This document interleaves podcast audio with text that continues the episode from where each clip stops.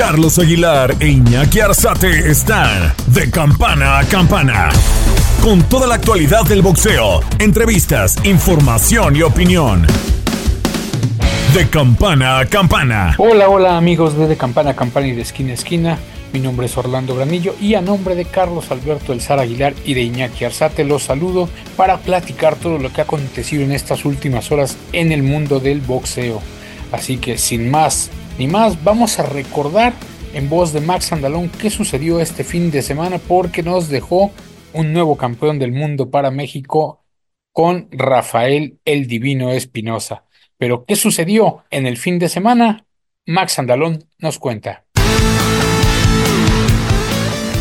Espectacular actividad se vivió alrededor del mundo del boxeo durante el fin de semana. En primera instancia, Devin Haney tuvo una actuación brillante para convertirse en campeón de dos divisiones en su primera pelea en las 140 libras, logrando una decisión por blanqueada sobre Regis Prograis el sábado por la noche en el Chase Center de San Francisco.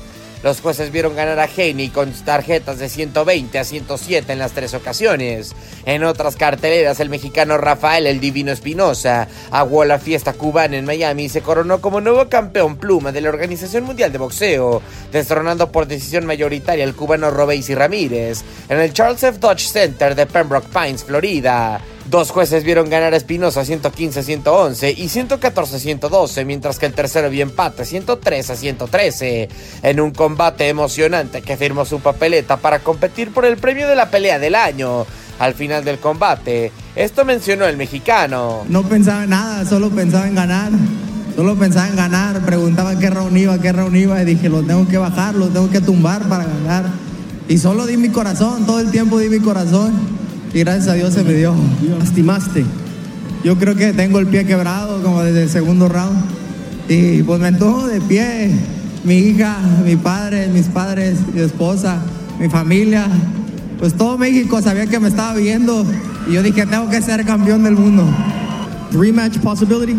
Claro que sí, así como él me dio la oportunidad. Creo que se merece la oportunidad igualmente. Sin duda alguna, sin duda alguna. En la batalla coestelar de la velada de Top Rank, Sander Sayas volvió a lucir impresionante, noqueando en el quinto round al español Jorge Fortea. En actividad de guantes rosas, la japonesa Miyu Yoshida sorprendió a la australiana Ebony Bridges y le arrebató su título mundial de peso gallo femenil de la Federación Internacional de Boxeo. Estos son algunos de los resultados más importantes del boxeo durante el fin de semana. Con información de Orlando Granillo, Max Andalón, tu DN Radio.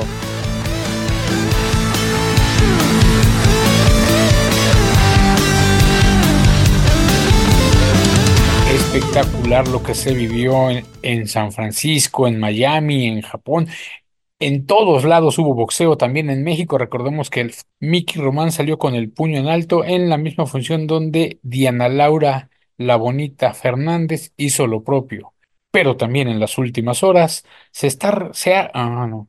Pero también en las últimas horas se realizó la convención 102 de la AMB, de la World Boxing Association, y contó con participación de figuras muy importantes, destacando un homenaje que se le rindió a Jorge Linares el venezolano que hace no mucho colgó los guantes y con presencia de el presidente de la AMB Gilberto Jesús Mendoza y Roberto Manos de Piedra Durán, Linares recibió un par de galardones, acompañado de personajes importantes en la carrera de Jorge como Ismael Salas, Fernando Torres, Gabriel Maestre, Anthony Crola y sus hermanos Nelson y Carlos. El niño de oro tuvo palabras de agradecimiento para la organización y para Gilbertico, pues fue de los campeones que más lustre dio a esta Asociación Mundial de Boxeo.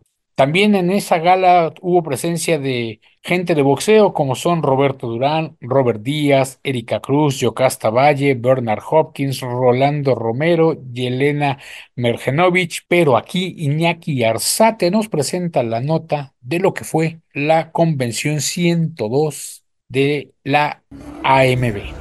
Primer round de trabajo de la convención de la Asociación Mundial de Boxeo en Orlando, Florida. Epicentro pugilístico que marcará el camino a seguir para el organismo que preside Gilberto Jesús Mendoza. una convención bien interesante. Estamos hablando de inclusión social, que es un tema muy, para mí muy, muy llamativo, porque siempre vi al boxeo como una herramienta, un camino que, te, le diera, que genera igualdad. Y cuando digo que genera igualdad es que te permite eh, a cualquier persona, sin distinción alguna, tener una alternativa diferente de vida. Reunida la familia del boxeo destacando la presencia de Samson Lekowicz, promotor de David Benavides, quien administrativamente debería de pelear con Saúl Canelo Álvarez en el 2024. Empecé las primeras negociaciones y ahora parecería, como ya firmó con la misma compañía, sería muy fácil hacerlo. Siempre hubo eso de un payday y hasta ahora algunos detractores del boxeo dice que Benavides va por el payday. Es una mentira. Benavides lo único que quiere es pelear con el mejor. Y el mejor es Canelo. Bernard Hopkins, conocedor de la trayectoria pugilística de Canelo, tras su paso por Golden Boy Promotions, vislumbra que el duelo entre Tapatío y el ahora monstruo tendría más de un capítulo. I hope Canelo take it. I think he should take it. Based on business for both, and I'm be selfish.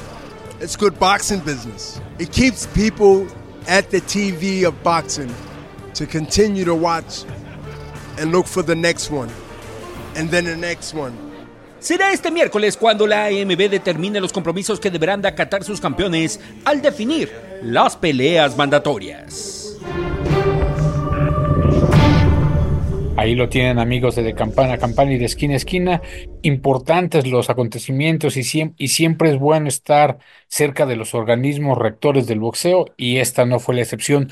Pero ya Iñaki nos estaba adelantando un poco qué sucedía con este tema de David Benavides y Canelo Álvarez. Y ahora les vamos a presentar una entrevista del mismo Iñaki Arzate con Samson Lekuovich, manager y promotor del monstruo David Benavides, que manda un mensaje a Saúl Álvarez y a su gente. Samson, tu presencia aquí en la convención de la WA, ¿a qué se debe y qué están apoyando Samson? Bueno, que se debe que uno tiene que venir a las convenciones para saber de hablar y educarse en el boxeo, porque siempre hay novedades y siempre salen eh, situaciones que, que se crean y que si tú no venís a este tipo de convenciones como la del Consejo, la de la organización, la de la Federación eh, y de la Asociación, este, uno queda fuera de, lo que uno más ama, que es el deporte del boxeo. ¿Por qué levantará la mano Samsung acá con, eh, con la Asociación Mundial de Boxeo? No, siempre levanto la mano con todas las asociaciones porque soy un poquito controversial y no aguanto las injusticias que a veces pasa durante el año y me descargo eh, cuando estoy acá y me tiene que respetar, eh, como dicen los mexicanos, a puro huevo. Oye, y el presidente decía que algunos temas en especial tratarás con él. ¿Se puede saber de alguno en especial? Sí, como no, los tres minutos de las damas, espero que lo tengas porque lo que yo voy a decir, voy a sorprender al mundo del boxeo, que es una realidad, y voy a crearme muchos amigos, pero también muchos enemigos. Samsung, ¿en tu baraja de boxeadores tienes alguna dama, alguien de guantes rosas? Eh, ¿Algún exponente que tú manejes eh, de guantes rosas, alguna boxeadora que tengas? Bueno, tengo al el veneno, el dulce veneno, Gabriela Fundora. Eh, tengo también a, no, realmente tengo varias que voy a hablar, como Nazareno Romero de Argentina.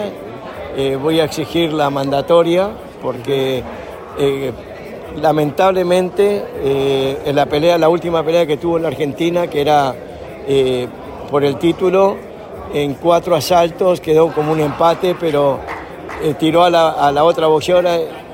los oficiales lamentablemente eran del exterior y este, especialmente uno que espero que sea sancionado algún día porque no es una mala noche de los, de los jueces. A veces eh, quieren hacer favores y por supuesto es en particular que tiene un cargo en la Asociación Mundial de Boxeo, este, le ha hecho un daño enorme a la boxeadora a cual yo represento junto con Charlie Tello de Argentina.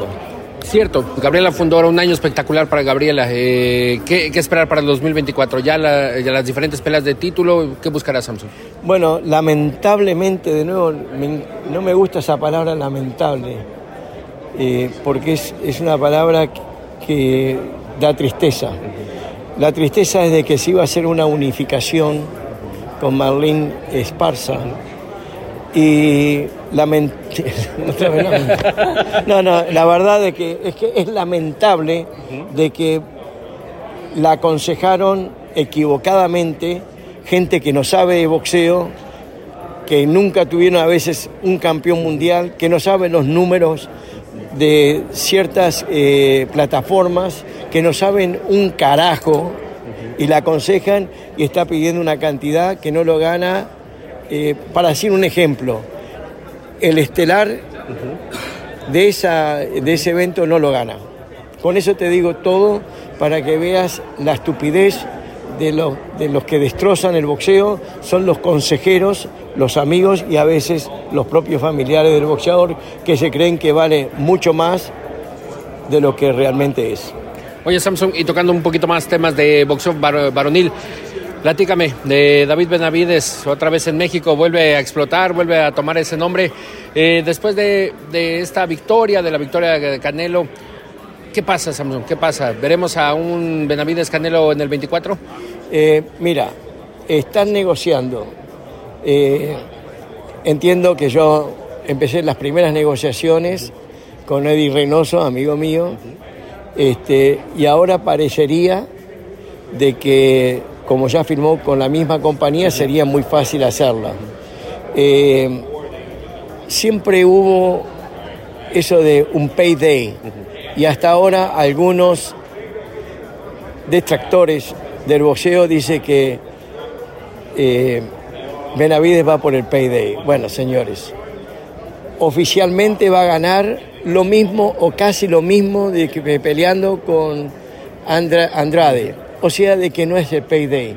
Él le va todo lo excesivo de que pueda haber o que les pagó a los otros, se lo va a dar al canero. Y son millones de dólares. O sea, va a ser si no la mitad, tal vez hasta menos o un poquito más, pero la mitad de cualquier otro que ganó. O sea que eso no entra. Y por favor, manda este mensaje a todos los reporteros de que Benavides va a pelear por casi lo mismo que peleó con Andrade. Así que no digan el payday porque es una mentira. Y es una forma de ocultar una verdad real que Benavides lo único que quiere es pelear con el mejor. Y el mejor es Canelo. Oye, eh, Samson, ya dejándote casi, eh, hablando justo del tema de Benavides, mayo, septiembre, ya justo ayer eh, Canelo empezaban eh, a hablar con, con Al Heyman para saber el- los planes del 2024. ¿Ya hay algo que se vislumbre? No, porque hasta fue el lunes, creo que fue ayer. Ayer empezaron las conversaciones.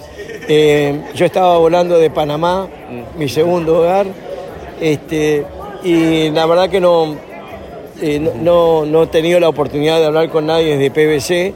Lo único que les digo al público de que no es un payday para Benavides, es pelear con el mejor. ¿Qué te gustaría, mayo o septiembre, Samsung? Mayo definitivamente porque sería, primeramente, vamos a, a- ejemplos. En mayo sobre París sobrepasa el millón de pay-per-view. En septiembre no va a pasar porque la gente se va a pagar.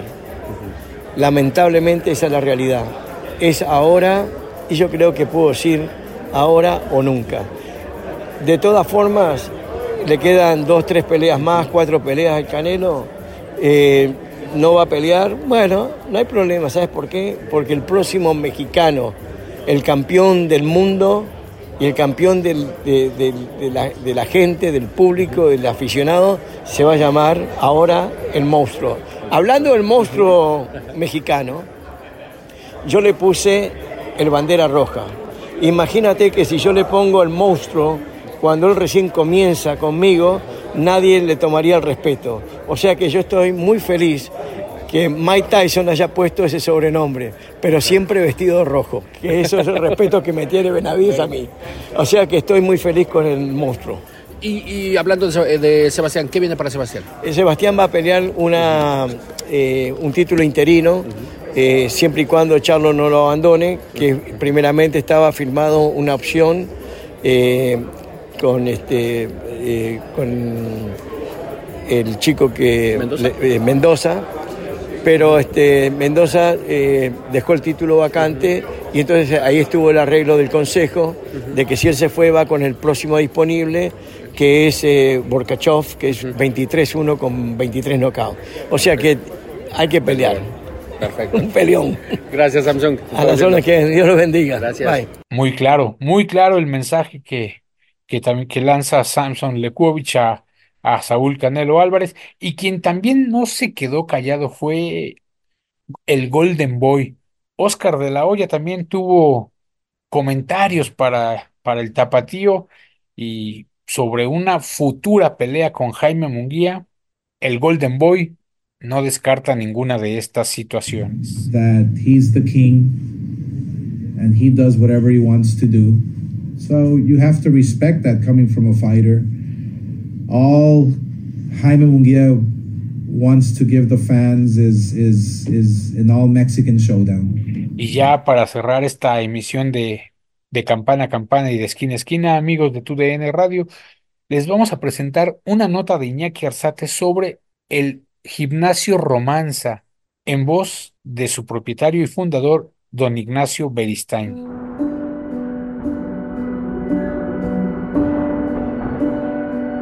Mi nombre es Ignacio Beristain, soy el, manejador del gimnasio Romanza y bienvenidos a, a Romanza.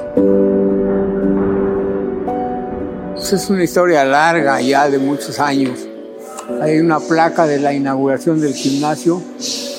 Inauguró el señor José Sulaimán. Es un gimnasio de leyenda ya. Han pasado por aquí 29 campeones del mundo y los mejores han sido Daniel Zaragoza, Gilberto Román, el Finito López estuvo entrenando aquí, la Chiquita González. Creo que la figura estelar de este gimnasio fue Juan Manuel Márquez. El gimnasio Romanza está ubicado en Resina 252, la colonia Granjas, México. Entrena conmigo un, un entrenador prácticamente nuevo, pero que le está echando mucho entusiasmo. De las 8 de la mañana a la 1 de la tarde entrena un grupo y de la 1 en adelante hasta las 7 de la noche otro grupo. Para la Ciudad de México, que es la leyenda del, boxeo, es un gimnasio que han pasado innumerables figuras del boxeo para el país y para el mundo. Toda mi vida he trabajado en el medio boxístico, fui entrenador del equipo olímpico de México, tres Juegos Olímpicos. Terminé mi carrera como entrenador amateur en Moscú 80 y me dediqué exclusivamente a entrenar boxeadores profesionales.